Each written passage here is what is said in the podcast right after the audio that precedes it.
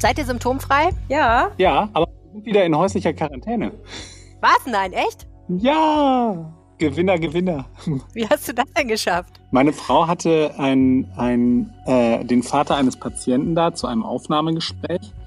Und er sagte dann schon in dem Gespräch, er fühle sich nicht so gut. Er meine, er habe einen Sonnenstich. Und ein paar Tage später liegt er jetzt äh, im Krankenhaus mit einer schweren Lungenentzündung und ist Corona-positiv. Großartig. Ja, so ist es. Na gut, und Kirsten, wie geht's dir? Ja, ganz gut. Wir haben hier so eine Mischung aus äh, WG, ähm, Studenten-WG, Arbeitsgemeinschaft, Familie. das ist, ähm, jeder hat so, geht so seinen Aufgaben nach und äh, ja, sitzt im Homeoffice und dann treffen wir uns ein paar Mal irgendwann zum Essen und dann geht wieder jeder seiner Wege. Ist eigentlich auch ganz andere Haltet ihr denn dann auch den vom RKI empfohlenen Sicherheitsabstand beim Essen Da wir ein? keine Außenkontakte haben im Moment, seit nunmehr vier Wochen, brauchen wir das nicht. Das ist so, als würdet ihr mit so einer Klostergemeinschaft im Wald leben ja, oder so. so ein bisschen, so ein bisschen, so Ja. ein bisschen. Aber die Stimmung ist noch gut. Also das ist, ist ja, ich, äh, das ist ja schon ein bisschen erstaunlich, ne, wenn man so zusammenhockt. Aber es ist, geht, es ist wirklich noch gute Stimmung. Rheinische Post. Ländersache. Der Podcast aus dem NRW-Landtag. Herzlich willkommen zum Ländersache-Podcast. Mein Name ist Helene Pawlitzki. Ich kümmere mich bei der RP um Podcasts und ich bin heute hier digital verbunden mit Kirsten Dialdiga, Chefkorrespondentin für Landespolitik. Und Max Plück ebenfalls Chefkorrespondent Landespolitik. Ja, also eine Pressekonferenz, die mir in denkwürdiger Erinnerung geblieben ist, war die Pressekonferenz, die jetzt schon deutlich ein paar Tage zurückliegt. Das war die mit den Forschern der Studie aus Heinsberg. Ebenfalls anwesend war der Heinsberger Landrat Stefan Pusch und unser Ministerpräsident Armin Laschet. Und äh, ich weiß schon, dass ich während dieser Pressekonferenz gedacht habe, oh oh, ob das mal gut geht. Und tatsächlich ist es auch nicht so gut gegangen im Nachhinein. Aber vielleicht fangen wir von vorne an. Äh, habt ihr beide diese Pressekonferenz verfolgt? Ich muss gestehen, dass ich sie nicht gesehen habe, weil ich, ähm, weil wir da unseren Medizinexperten äh, rein äh, haben hören lassen, den Kollegen Philipp Jakobs, der da total auf dem Stand ist. Ähm, aber zu, auf jeden Fall habe ich sehr deutlich verfolgt, wie es dann im Nachgang losging mit dem Kritikgewitter. Das heißt, ich bin jetzt im, im Ländersache-Podcast in der historisch einmaligen Situation, dass ich diejenige bin, die meine Pressekonferenz verfolgt habe und nicht immer nur fragen kann, sondern auch erzählen muss. Also da wurden ja die Ergebnisse der Studie vorgestellt, ähm, die im Kreis Heinsberg und spezifisch im Ort Gangelt gelaufen ist, wo, wie glaube ich fast alle mittlerweile wissen, äh, Corona in NRW so ein bisschen seinen Ausgang nahm, weil eben dort insbesondere wohl bei einer Karnevalssitzung, aber auch äh, an verschiedenen anderen Stellen die äh, Menschen, die das zuerst irgendwie hatten in Nordrhein-Westfalen unterwegs waren und dort eben weiterhin auch sehr, sehr viele Menschen infiziert sind. Ähm, und diese Studie wollte nun halt herausfinden, wie sich eigentlich dieses Virus so ausbreitet. Äh, und die haben dazu, glaube ich, ungefähr 1000 oder ein wenig mehr Haushalte ähm, untersucht. Das heißt, die Menschen in diesen Haushalten auf Corona untersucht. Also haben die gerade aktuell ähm, eine Infektion mit Corona oder haben sie Antikörper im Blut? Also hatten sie Corona? Hatten sie Covid-19, ohne es zu merken vielleicht auch? Und außerdem wurden Proben in der Umwelt genommen und geguckt, wo überall lässt sich denn jetzt dieses Virus nachweisen, also auf Oberflächen an verschiedenen Orten. Und es war wohl so, und ich glaube, Max, da hast du viel zu recherchiert, dass jetzt irgendwann mal ich bin mir nicht sicher, wer sozusagen derjenige war, der gesagt hat, ihr müsst jetzt schon mal zwischendurch eine Zwischenbilanz ziehen. Das ist ja nicht normal bei einer wissenschaftlichen Studie, dass man so die Hälfte aller Proben auswertet und dann sagt, jetzt sagen wir schon mal, was wir rausgefunden haben. Wie kam das denn eigentlich dazu, dass da unbedingt jetzt schon Ergebnisse präsentiert werden sollten? Also ähm, da muss man ein bisschen mutmaßen, aber es gibt viele Indizien, die dafür sprechen, dass die Landesregierung ein sehr, sehr großes Interesse daran hatte, dass diese ähm, dass diese Ergebnisse möglichst früh veröffentlicht werden. Warum? Weil es ähm, in dieser Woche ja die berühmte Telefonschalte der Ministerpräsidenten mit der Kanzlerin äh, gab zum Thema mögliche Lockerung oder wie Armin Laschet immer sagt, äh, zum der äh, die Rückkehr zu einer verantwortungsvollen Normalität. Und, ähm, und die, das Land NRW war bei dieser Studie maßgeblich beteiligt, wie dann nachher eine kleine Anfrage der SPD-Fraktion gezeigt hat. Also sie haben das mit 65.000 Euro äh, gefördert, was da äh, vonstatten gegangen ist. Und natürlich alleine schon auch das Signal, dass sich Herr Laschet äh, bei der Präsentation von Zwischenergebnissen, das ist sehr ungewöhnlich für wissenschaftliche Studien, mit vor die äh, Kameras gestellt hat und das dann gepusht hat, zeigt ja, dass es da ein sehr großes Interesse gab. Und ähm, im Nachgang ging es dann los, dass dann, dann Kritik laut wurde unter anderem von Professor Drosten, der dann gesagt hat, äh, er könne aus diesen Daten nicht so wahnsinnig viel ablesen zwischen Ergebnissen. Das ist dieser Virologe aus der Berliner Charité, der sehr bekannt geworden ist mit diesem Podcast des NDR. Ne? Genau, und der hat auch noch eine andere Verbindung zu Professor Strick, der diese Studie in Heinsberg maßgeblich begleitet hat. Der ist, war nämlich sein Vorgänger auf dem Posten bei der Uni Bonn und ist dann zur Charité gewechselt. Äh, also die haben schon auch eine Verbindung zueinander. Ähm, aber es ist dann, der hat sich das dann angeguckt und der hat dann Kritik geübt, äh, einerseits an der Verwendung eines äh, Antikörpertests, weil er gesagt hat, der ist noch nicht so zuverlässig, dass man dort die richtigen Schlüsse ziehen kann. Dann hat er, gab es Kritik daran, dass falsche Schlussfolgerungen gezogen worden sind, also so nach dem Motto, man kann nicht von den Daten aus Ganggeld extrapolieren auf das, was deutschlandweit stattfindet, weil da einfach die Situation zu differenziert ist. Ähm, und und daran hat sich vor allem auch die Kritik der Opposition im Landtag äh, entzündet. Die Einschaltung einer PR-Agentur äh, namens Story Machine, das dahinter stehen unter anderem Kai Dickmann, der ehemalige Bild-Chefredakteur, und äh, Michael Mrons, das ist der Witwer von Guido Westerwelle und ein, ein, ein äh, sehr agiler PR-Manager in NRW, der vor allem auch derzeit versucht, äh, Olympia hier äh, an Rhein und Ruhe stattfinden zu lassen. Und ähm, das ist extrem ungewöhnlich, dass man sagt, man lässt eine solche wissenschaftliche Studie ähm, mit, mit PR-Maschinerie laufen und ähm, äh, daran hat sich dann, wie gesagt, die Kritik entzündet und ähm, man hatte die ganze Zeit so das ungute Gefühl, hier wird versucht, äh, eine, eine Geschichte zu erzählen für, den, für die Exit-Strategie, für die Armin Laschet ja nun seit Ende März wirklich wirbt. Also der möchte zurück zur Normalität kommen und hat sich dafür dann offensichtlich mit Hilfe von Herrn Professor Streeck munitionieren wollen. So kann man das auf jeden Fall interpretieren, was da gelaufen ist. Ja, mit Story Machine, das ist ja so eine Sache. Äh, die arbeiten ja, muss man tatsächlich sagen, bewusst damit, dass sie nicht sehr deutlich sagen, für wen sie alles arbeiten, hinter welchen Kampagnen sie alles stehen. Also sehr selten weiß man, glaube ich, und sagen sie aktiv, wir stehen dahinter und wird das bekannt. Und in diesem Fall muss ich ehrlich sagen, ich war total überrascht, als ich das im Nachhinein gehört habe, weil nämlich ich im sozusagen Nachhinein ist man ja immer schlauer, aber weil ich mir das im Nachhinein angeguckt habe und gedacht habe, eigentlich ist das aus PR-technischer Sicht nicht optimal gelaufen. Man weiß natürlich nie, was passiert wäre, wenn da nicht doch irgendwer noch dran rumgedoktert hätte. Vielleicht wäre es in Wirklichkeit auch alles viel schlimmer gewesen. Aber ehrlich gesagt, schon als ich mir diese Pressekonferenz angehört habe, habe ich gedacht, hm, das ist alles ein bisschen schwierig, denn man hört ja so eine Pressekonferenz als Journalist so mit so einem Ohr für O-Töne und für die Kernfakten. Und das erste, was mir aufgefallen ist, ist, dass die Forscher sich nicht besonders wohlgefühlt haben, hatte ich den Eindruck. Also gerade Herr Streeck habe ich den Eindruck gehabt, der war nicht besonders glücklich, irgendwie da vorne zu stehen und hatte große Schwierigkeiten, finde ich, so rüberzubringen, was jetzt eigentlich die Kernpunkte waren. Und dann merkte man sehr deutlich, dass natürlich das, worauf die Leute hinwollen, also worauf die Journalisten horchen, nämlich erstens die Frage, was habt ihr denn in Gangelt und im Kreis Heinsberg rausgefunden und inwiefern lässt sich das aufs Bundesgebiet übertragen? Also gibt es irgendwelche neuen Zahlen oder irgendwelche neuen Fakten dazu, wie schnell sich Corona ausbreitet, wie viele Menschen Covid-19 haben? Was passiert, wenn die Corona hatten, also wenn die Covid-19 hatten, was passiert, wenn die wieder gesund sind, wie hoch ist die Infektionsrate, wie viele Todesfälle gibt es, was von diesen Fakten lässt sich denn aufs Bundesgebiet übertragen, denn es ist natürlich für viel mehr Leute relevant, wenn man weiß, das gilt nicht nur für einen Kreis in Nordrhein-Westfalen, sondern für vielleicht auch andere Gegenden in Deutschland. Und natürlich, was bedeutet das, das ist der Punkt, den du auch schon angesprochen hast, für die Lockerungsmaßnahmen, auf die alle so hinaus wollen. Also wo sich alle fragen, was können wir denn jetzt eigentlich daraus lernen dafür, wie wir aus dieser Situation wieder rauskommen? Und das ist denen extrem schwer gefallen. Das ist natürlich auch nicht deren originäre Aufgabe, politische Entscheidungen dann zu äh, treffen. Aber eigentlich hätte ja im Vorhinein klar sein müssen, danach werden die Journalisten fragen.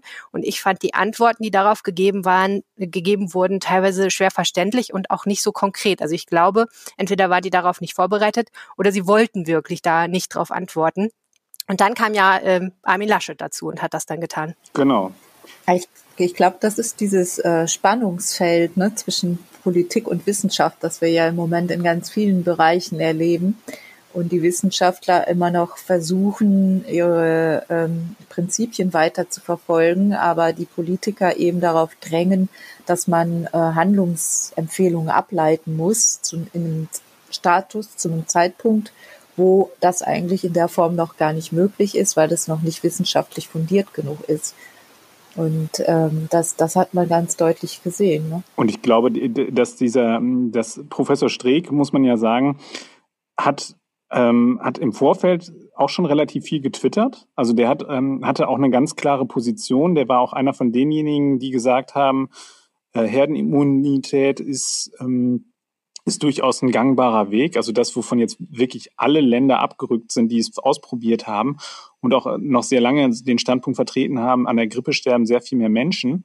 Und der ähm, gerät jetzt so ein bisschen in die Mühlen der Politik rein, hat man so den Eindruck. Also ich glaube nicht, und das ist jetzt rein nur aus dem Bauch äh, äh, gesagt, dass der sich vorgestellt hat, wie er da jetzt aufgerieben wird in diesem, in diesem, ähm, in, in diesem System, äh, wo sich dann Opposition und Regierung auch gegenseitig mal behagen. Und da hat, muss man sagen, die Regierung Laschet einfach auch eine offene Flanke geboten, indem sie, ähm, indem sie wirklich ja auch äh, zugleich diese, diesen Exit so befeuert haben.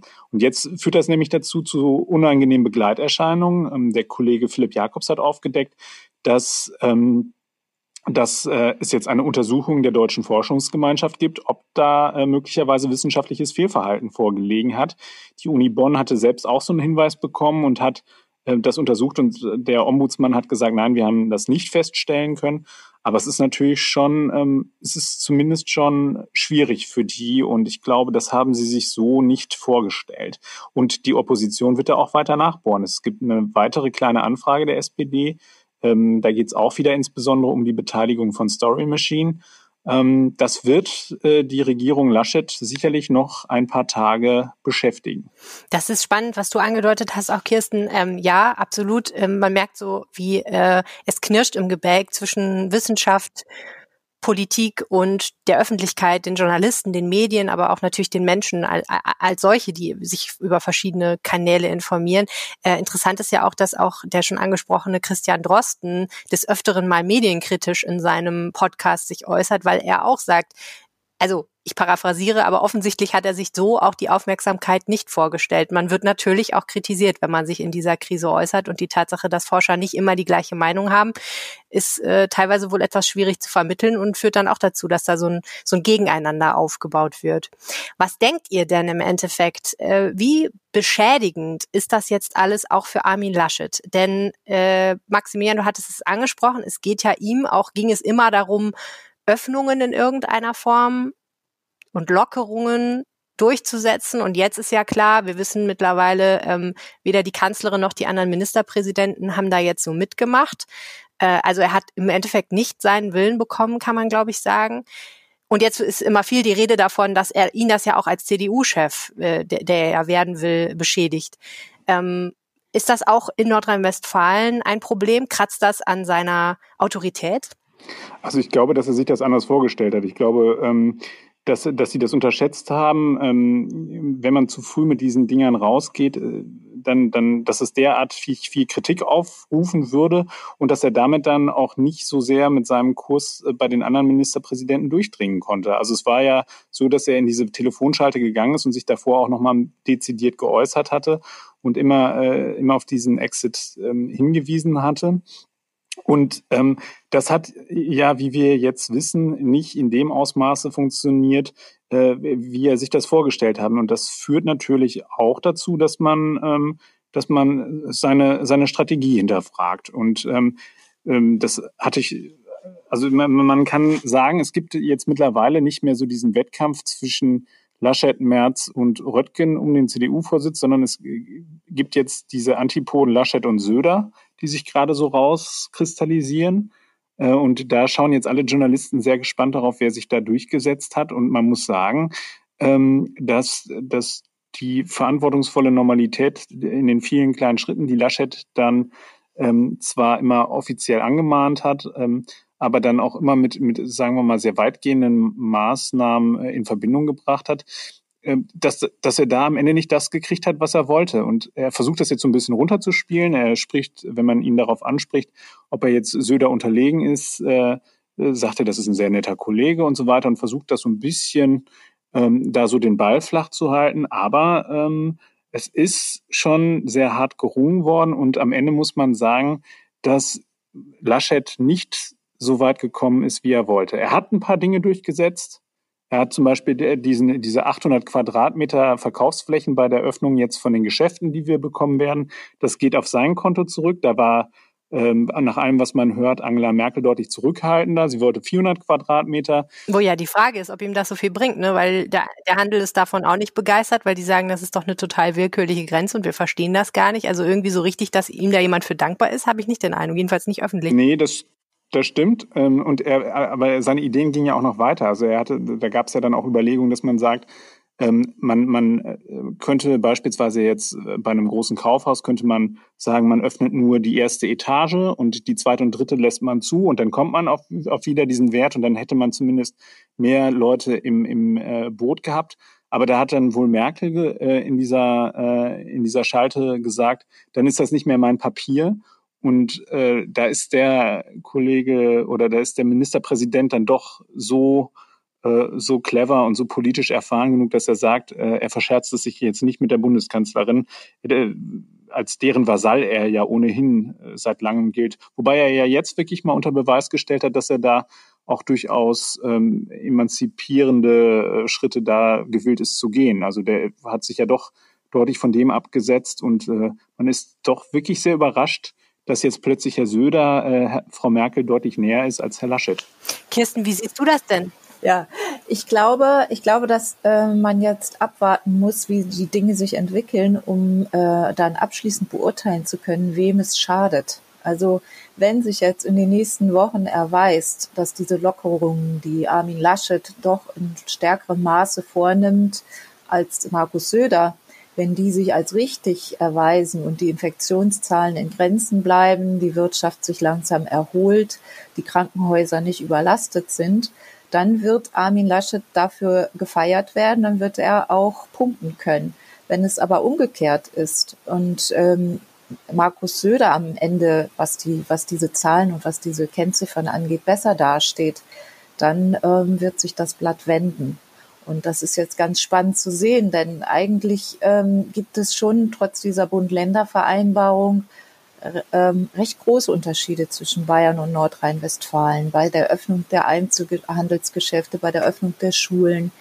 Ähm, da geht doch Armin Laschet, auch die Gottesdienste, wie sich jetzt abzeichnet, geht äh, Armin Laschet den ähm, lockereren Weg. Und äh, ich glaube, im Moment kann noch niemand sagen, wie das am Ende ausgeht. Ich hätte ja auch nie gedacht, dass es mal eine Rolle spielt, ähm, wer näher an Angela Merkel dran ist, ne? Weil als Annegret Kamp-Karrenbauer noch äh, CDU-Chefin und vor allem die Kanzlerkandidatin sein wollte, da hieß es immer, oh, sie muss sich von Merkel abgrenzen. Und jetzt im Moment scheint das so ein Wettbewerb zu sein, wer da der größere Vasall ist. Ne? Das ist ganz spannend. Also die Union, die schießt ja auch gerade wieder umfragetechnisch nach oben. Also das merkt man gerade in, in so Krisenzeiten sind, haben die Regierenden es natürlich äh, einfacher. Das gilt auch für Herrn Laschet. Herr Laschet kann sich gerade deutlich besser ähm, präsentieren als die Opposition. Also weil wir haben ja schon darüber gesprochen. Wir, wir schalten uns hier von einer äh, Regierungspressekonferenz in die nächste und ähm, äh, eigentlich findet nur noch regierendes Handeln statt. Ähm, und die Opposition ist, ist sehr, sehr deutlich äh, verstummt. Ähm, aber was ich, was ich noch sagen wollte, die, was, was ich sehr interessant finde, ist ja auch, dass der Expertenrat von Laschet selbst schon so ein bisschen diese Situation, die Kirsten gerade angedeutet hat, die ja auch, oder die ja auch kommen könnte, dass wir möglicherweise bei einer großen Öffnung wieder zu mehr Fallzahlen kommen. Das kann ja durchaus sein. Und da hat, haben verschiedene Experten, unter anderem auch Christoph Schmidt vom RWI, ähm, ein, ein führender äh, Wirtschaftsfachmann, äh, haben gesagt, ähm, dass man durchaus dazu bereit sein müsse, auch wieder restriktiver zu werden. Und das ist genau das. Da bin ich total bei Kirsten. Dann wird es halt eben für Armin Laschet gefährlich, wenn wir wirklich wieder Schulen schließen müssen für einen längeren Zeitraum, wenn es dann wieder heißt, man muss diese Ladenöffnung wieder zurückdrehen. es ist halt eben ein riskantes Spiel, was er gerade macht. Und ähm, ähm, er argumentiert dann natürlich immer sehr stark damit, dass es auch, äh, dass es die Schäden gibt einerseits in der Wirtschaft und er argumentiert auch mit den sozialen Schäden und den äh, physiologischen Schäden, die es gibt. Also da ist ja immer die Rede davon von der häuslichen Gewalt und es ist auch die Rede davon, dass einsame Menschen äh, möglicherweise sich was antun könnten, äh, wenn sie zu lange äh, isoliert werden und dass man das gegeneinander abwägen kann. Nur wir befinden uns eben immer noch in einer sehr unübersichtlichen Situation und hätte es klarere Ergebnisse gegeben von dieser Heinsberg-Studie, hätte man da mehr daraus ableiten können, dann äh, wäre er da auch gestärkt da reingegangen und hätte auch seine Position besser vertreten können. Nur so ging es einfach nicht und so musste er mit dem arbeiten, was er da hatte, mit diesen Zwischenergebnissen, die sowieso von, von Anfang an eben in der fachlichen Kritik standen. Und das hat es ihm sehr, sehr schwer gemacht. Ja, aber der letzte, äh, wie sagt man eigentlich, der, der letzte Gong ist noch nicht geschlagen, nee. Die Messe ist noch nicht gesungen. Die Messe ist nicht gesungen, vielen Dank. Ähm, denn Corona wird uns ja noch eine ganze Zeit begleiten und der Sonderparteitag der CDU, wo dann mal endlich entschieden wird, wer eigentlich jetzt äh, CDU-Chef wird, der ähm, findet ja erstmal nicht statt. Wahrscheinlich, äh, habe ich gehört, ähm, wird das tatsächlich auch darauf hinauslaufen, dass der reguläre Parteitag, ich glaube im Dezember, dann äh, irgendwie die Entscheidung bringt. Also es kann auf jeden Fall noch sehr viele Wochen und vielleicht sogar Monate dauern. Und so lange können wir noch weiter lustig darüber spekulieren, ob es jetzt Armin Laschet und Jens Spahn werden oder doch äh, Markus Söder, der sich ja gar nicht darum bewirbt, oder äh, Merz oder wer ist noch? Ach, äh, hier, Herr Röttgen steht noch zur Auswahl. Also mal gucken. Ähm, ich würde sagen, wir machen jetzt mal einen harten Schwenk äh, weg von den großen weißen alten Männern der CDU und hin zu Kinderbetreuung. Denn das ist ja einer der Punkte, der ganz heftig in der Debatte sind. Wann dürfen die geplagten Eltern, die erstens Homeoffice und zweitens Kinderbetreuung in irgendeiner Form miteinander vereinbaren dürfen und müssen, endlich wieder in Frieden zu Hause arbeiten, weil die lieben Kleinen doch wieder in die Schule gehen dürfen oder müssen, je nachdem, wie man es sieht, und vor allen Dingen auch die Kitas wieder öffnen. Das ist ja gar nicht so einfach. Und äh, wenn ich das richtig sehe, gab es da auch wiederum so ein bisschen einen eigenen nordrhein-westfälischen Sonderweg, weil kurz bevor sich äh, die Ministerpräsidenten und Angela Merkel zusammengetan haben, hat die Schulministerin Yvonne Gebauer schon gesagt, es wäre ihr festes Ziel, unbedingt bald wieder die Kinder in die Schule zu bringen. Kirsten, was ist denn jetzt aktuell der Stand und was ist noch fraglich? Ähm, ja, sie ist so verstanden worden. Sie hat aber eigentlich die ganze Zeit gesagt, für die Prüfungsvorbereitungen. Also das ist äh, zum Teil auch ein bisschen ah. ähm, verkürzt aufgenommen worden und ähm, der Sonderweg ist auch gar kein so großer Sonderweg, denn es gibt viele Bundesländer, ich glaube fünf an der Zahl, die in der nächsten Woche sogar schon Abiturprüfungen schreiben lassen. Also in Berlin gehen die Abiturienten am Montag ganz normal zu ihren Abiturprüfungen, schreiben die Klausuren und gehen wieder nach Hause. Und so dann eben drei Wochen lang. Und NRW hat ja da einen anderen Weg gewählt. Ähm, wir haben die Prüfungstermine verschoben nach hinten auf den 12. Mai und sagen jetzt, wir wollen den Abiturienten, aber auch den Abschlussprüflingen der Klassen 10, das nennt man ZP10, das ist mittlere Reife, also hieß es früher, und Hauptschulabschluss. Äh, wir wollen denen die Möglichkeit geben, dass sie äh, vorher noch in die Schulen kommen können und sich vorbereiten können. Das soll aber freiwillig sein. Und ähm, daher ist jetzt, also was, was daran äh, wahrscheinlich alle vor große Herausforderungen stellt, ist diese kurze Vorbereitungszeit von drei Tagen in den Schulen, ähm, von Montag bis Mittwoch kommender Woche in denen die Schulen neue Lehrpläne aufstellen müssen, ähm, identifizieren müssen, welche Lehrer den Risikogruppen angehören, welche Schüler den Risikogruppen angehören, wie sie die Hygienestandards einhalten wollen, wie sie den Schulbusverkehr regeln, also für jene, die eben Prüfungen machen, das sind immerhin über 150.000 in NRW, ähm, und die dann eben ähm, ihren, ihren Vorbereitungsunterricht aufnehmen können. Also ein Riesenhaufen Vorbereitung. Mhm. Ja. Und ich glaube, es ist auch es ist auch freiwillig dann im Endeffekt für die Schüler, ne? Genau, wie gesagt, also es ist ein freiwilliges Angebot, ähm, das man annehmen kann. Das ist auch, hat zu tun damit, dass äh, eben nicht jeder zu Hause die Bedingungen vorfindet, in, vor allem jetzt nicht, um sich konzentriert vorbereiten zu können. Es gibt ja Familien, die auf sehr beengtem Raum leben und ähm, dadurch, dass jetzt auch jüngere Geschwister zu Hause sind, eben die Möglichkeit fehlt, für Abiturienten etwa sich ungestört vorzubereiten. Und diese Schüler sollen noch einmal die Möglichkeit bekommen, drei Wochen lang ähm, sich zu konzentrieren und auf diese Prüfungen vorzubereiten.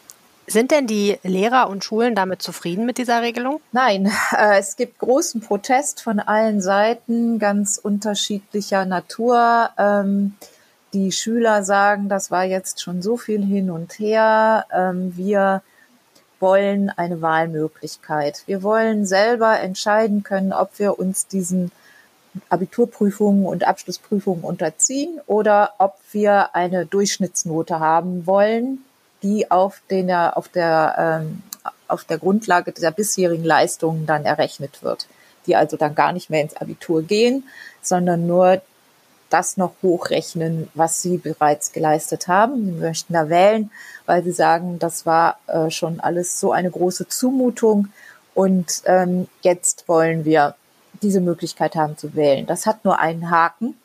Die Kultusministerkonferenz hat sich ähm, bezogen aufs Abitur darauf geeinigt, dass man Prüfungen ablegen muss und die werden dann auch anerkannt gegenseitig. Wie es ist, wenn ein Land auf einmal ausschert und sagt, wir machen jetzt gar keine Prüfungen, ist nicht abschließend geklärt. Stand jetzt ist es aber so, dass es dann nicht sicher ist, dass Bremen oder Hamburg oder Schleswig-Holstein einen solchen Abschluss aus Nordrhein-Westfalen anerkennen.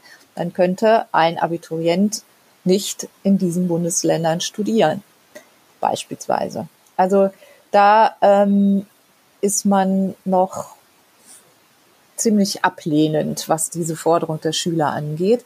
Ähm, die Lehrer haben eher den Punkt, Kritikpunkt, äh, über den wir gerade schon gesprochen haben, dass die Vorbereitungszeit viel zu kurz ist, um diese ganzen Standards, was Hygiene betrifft, äh, was äh, Lehrpläne an, beziehungsweise ähm, Unterricht angeht, all diese Dinge zu regeln. Und ähm, ähnlich äußern sich auch die Eltern, die sagen, also das ist alles ein bisschen durcheinander und da muss man auch sagen, dazu hat die Schulministerin auch beigetragen mit ihren missverständlichen Äußerungen kurz vor Beginn dieser Bund-Länder-Konferenz diese Woche, da sie ja so verstanden wurde, als würde jetzt dann in NRW es ab Montag schon richtig wieder losgehen. Bisschen Kuddelmuddel, ne? Ja, ein bisschen Kuddelmuddel. Das muss sie jetzt mühsam alles auseinanderdröseln und muss ähm, unter Beweis stellen, dass diese Hygienestandards, das ist ja das Entscheidende, der Gesundheitsschutz der Beteiligten, dass das einzuhalten ist. Die Schulträger, das sind ja meistens die Kommunen, sind da auch sehr gefordert. Die sehen da auch im Moment noch sehr gegen an ähm, weil sie sagen, wir wissen zum Beispiel nicht, ein, nicht einmal, ob wir nach jedem Unterricht die Tische abwischen müssen und desinfizieren müssen. Also solche Fragen müssen da jetzt ganz schnell geklärt werden. Das ist nur ein Beispiel. Wie sieht's denn mit den Jüngeren aus und denen, die jetzt keine Prüfungen vor der Brust haben? Gibt's da schon irgendwelche Hinweise, wie es da weitergeht? Es, es gibt eine Verordnung vom äh, Landesgesundheitsminister von Karl-Josef Laumann, die ähm, die heute Morgen veröffentlicht worden ist. Und zwar ähm, machen die es so, dass sie die Kitas nicht grundsätzlich öffnen, aber es gibt ja die äh, weltberühmte Notfallbetreuung. Das waren bislang zehn Gruppen, die äh, darunter fielen.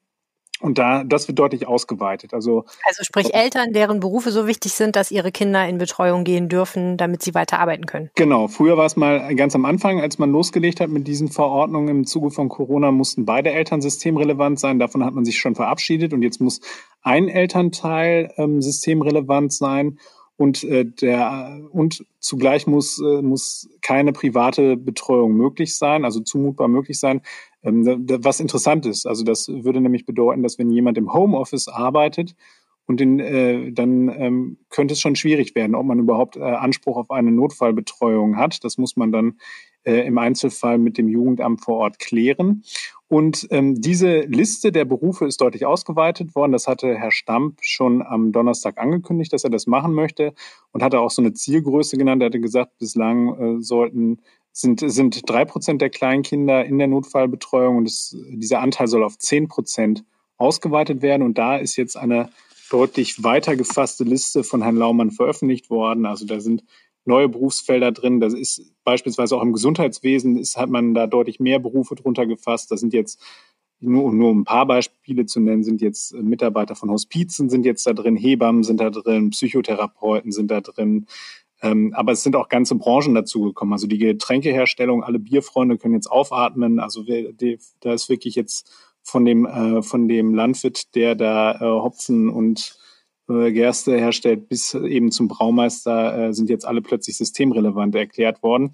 Aber in großen Teilen muss man auch sagen, ähm, lässt sich das auch äh, lässt sich das auch verargumentieren. Also die Berufsfelder, die brauchen wir einfach. Wir brauchen den Tankwart, der äh, dafür sorgt, dass wir weiter mobil bleiben und so weiter. Also das ist jetzt, da ist man hat man es weiter gefasst und behält sich auch weiter vor, das dann ab dem 4. Mai womöglich noch weiter zu fassen.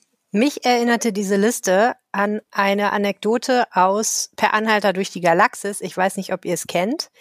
Da äh, geht es um die Frage, also ein Planet, eine Zivilisation beschließt mit seinem Planeten, mit dem ganzen Planeten, mit der ganzen Bevölkerung umzuziehen und sich währenddessen der Leute zu entledigen, die man immer schon mal loswerden wollte. Und sie machen drei Raumschiffe. Im ersten Raumschiff sind die super coolen Leute, die man unbedingt braucht, so ne Wissenschaftler und Ärzte und diese ganzen sehr, sehr wichtigen Berufsgruppen. Und äh, im zweiten Raumschiff sitzen dann so andere Berufsgruppen, irgendwie so, die man auch so braucht, so, ich würde auch so sagen, Tankwart und Friseure und so, die auf jeden Fall wichtig sind. Und im dritten sitzen die, von denen man sagt, äh, also eigentlich brauchen wir die überhaupt gar nicht. Äh, unter anderem wird genannt der Beruf des Telefondesinfizierers. Und die Pointe der Geschichte ist, ja, ich, ich habe euch auch gefragt, was das ist, aber jedenfalls, die Pointe der Geschichte ist, äh, lange, lange, lange Geschichte. Auf jeden Fall am Ende geht der so in Anführungsstrichen nützliche, ich, man könnte auch systemrelevante Teil der Bevölkerung, geht dann komplett ein an einer Krankheit, die sich jemand an einem nicht desinfizierten Telefon geholt hat. Das ist natürlich eine Geschichte, die in Corona-Zeiten sofort einleuchtet. Ähm, und ja, also da denke ich mir auch immer so, okay, systemrelevant, nützlich. Ich meine, da, da, das ist echt schwierig, da eine Regelung zu ziehen. Aber ich habe ehrlich gesagt bei dem Blick auf diese Liste schon gedacht, wer steht da eigentlich nicht drauf? Also was für einen Beruf müsste ich eigentlich haben? Also Medien steht da ja zum Beispiel auch drauf. Und da habe ich so gedacht, okay, Medien, das ist ja, kann man ja weit fassen. Ne? Also Journalisten, die irgendwie jetzt wie ihr zum Beispiel zur öffentlichen Meinungs- und Willensbildung beitragen, das sehe ich ja voll ein, dass ihr beide systemrelevant seid, aber keine Ahnung, also jemand, der irgendwie Trickfilmserien macht, ist der jetzt systemrelevant? Man könnte sagen, ja, weil ohne Unterhaltung würden wir uns alle noch viel schlechter fühlen, aber äh, den brauchen wir natürlich nicht unbedingt zu leben. Aber Helene, ganz, ganz, ganz richtig, das ist nämlich auch die Absicht. Man will jetzt auch möglichst viele Kinder wieder in die Kitas bekommen. Also es ist die, die Absicht hinter der Liste ist, man will jetzt möglichst viele Kinder wieder in die Kitas bekommen. Also ist das jetzt eigentlich die Lockerung durch die Hintertür? Und eine Sorge kann ich euch nehmen. Also der Laumann hat auf jeden Fall seinen Douglas Adams gelesen, weil Dienstleister für desinfizierende Gebäudereinigung sind ja, auf super. jeden Fall System. Ja, dann bleibt halt noch die Frage, ob man es will. Ne? Also ich kenne auch Leute, die sagen, zwar gehe äh, geh ich ziemlich auf dem Zahnfleisch mit meinen beiden sehr kleinen Kindern zu Hause und gleichzeitig Job und so und bin froh, wenn ich mal zwei Stunden woanders bin. Aber ich würde sie trotzdem nicht einfach jetzt in die Kita schicken. Erstens, weil sie selber ja trotzdem ein Ansteckungsrisiko haben und zweitens, weil sie es möglicherweise mit nach Hause bringen und das möchte ich auch nicht. Also ist immer noch die Frage, wer sich im Endeffekt daraus beruft auf diese Notbetreuung. Mhm. Ja, das wird spannend sein zu sehen, äh, wie viele Kinder dann äh, voraussichtlich äh, irgendwann ab nächster Woche ähm, in die in die Kitas kommen. Und im Moment ist das ja, sind das ja verschwindend wenige, zwei bis drei Prozent äh, der, der sonstigen Zahl.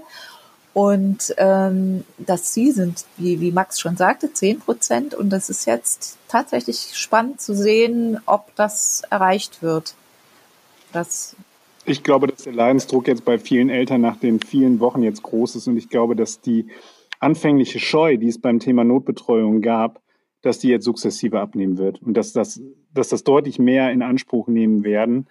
Es, man hat ja auch, äh, ich kann da ja aus eigener Anschauung äh, erzählen, also weil unsere, unsere Kinder auch in die Betreuung gehen tatsächlich. Also wir haben diese Karte gezogen, ähm, dass man da ja auch mit sich selbst hadert. Es sind wenig Kinder da, äh, also so der, das, was man ja sonst macht, man schickt die Kinder da ja auch gerne hin, damit sie mit Gleichaltrigen spielen und so weiter. Und das ist ja auch alles von den, von der ähm, Art und Weise, wie es jetzt aufgesetzt wird, ist es ja alles sehr, sehr zurückgefahren und ähm, Und wenn das aber jetzt erstmal abnimmt, dann glaube ich, werden immer mehr Eltern ähm, diese Schwierigkeit, die sie damit haben, verlieren. Und man sieht auch schon allen Beteuerungen zum Trotz, dass die Deutschen gerade, ähm, zumindest war das so mein Eindruck, vor allem auch am Osterwochenende, auch wenn alle Politiker immer gesagt haben, äh, das Kontaktverbot funktioniert und so weiter.